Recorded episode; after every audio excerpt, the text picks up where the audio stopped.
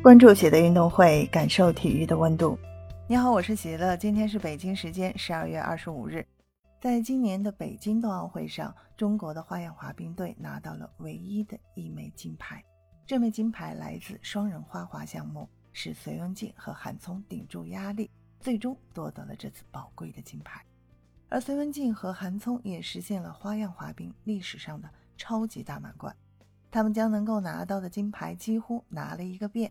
成为了中国体坛的骄傲。孙静和韩聪在很小的时候就开始配合，他们的默契程度非常高。虽然两个人的身高不是很高，但对于音乐的理解以及技术都是非常成熟的。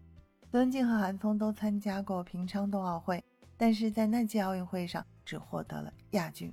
而四年之后，他们卷土重来，终于在北京实现了奥运会冠军的梦想。曾静和韩聪虽然暂时没有比赛任务，但是他们迎来了一条好消息：二零二三年花滑年度奖项颁奖典礼将于二零二三年二月五日在瑞士苏黎世海伦体育场举行。北京冬奥会双人花滑冠军，中国花样滑冰双人滑运动员孙文静和韩聪入围其中三项奖项的评选，分别为最有价值的运动员奖。最佳服饰奖以及最具有有趣节目奖，孙静和韩聪会不会再度拿到三项大奖呢？这是非常有可能的。有的网友甚至直接认为，孙文静和韩聪应该是毫无悬念的历史最佳组合，因为在历史上只有他们收获了全满贯，他们将青年队、成年队的大赛冠军都拿了一个遍，这绝对不是一般组合能够做到的。